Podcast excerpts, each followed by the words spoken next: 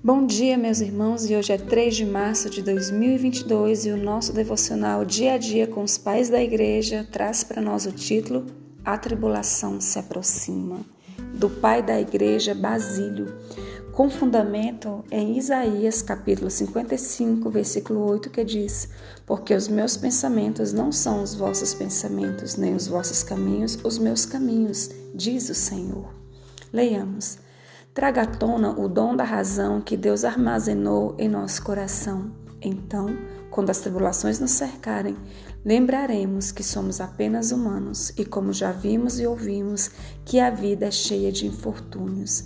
Acima de tudo, a razão nos dirá segundo a ordem de Deus, que nós, que confiamos em Cristo, não devemos nos lamentar pelos que morreram, porque temos a esperança na ressurreição e nas grandes coroas que o Mestre reservou para recompensar a nossa grande paciência.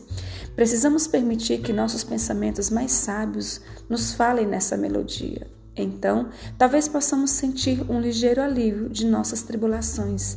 Estimulo você a combater o seu oponente o golpe é pesado, mas fique firme. Não caia sob o peso de sua aflição. Não desanime. Esteja perfeitamente seguro de que, embora não consigamos compreender as razões pelas quais Deus ordenou tais tribulações, aquele que é sábio e que nos ama as preparou para nós.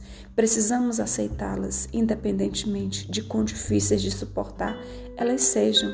Deus sabe que está designado o que é melhor para cada pessoa.